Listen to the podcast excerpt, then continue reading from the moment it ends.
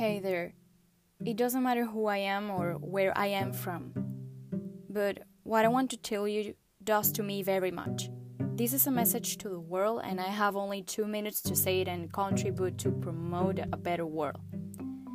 You know what? It's okay to make mistakes. It's okay to think different, and it's okay to have a horrible past, but it's okay if you are not hurting no one. We must wake up, be honest to others, be empathic and kind, just treat people how you want to be treated. We don't know tomorrow where we will be. Today, maybe we have everything, but we never know what the destiny has for us.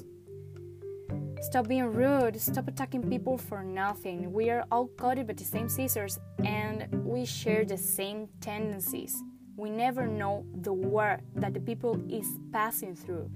Sometimes we think we are perfect and no, there is another jealous, but not me. There is another narcissist, not me.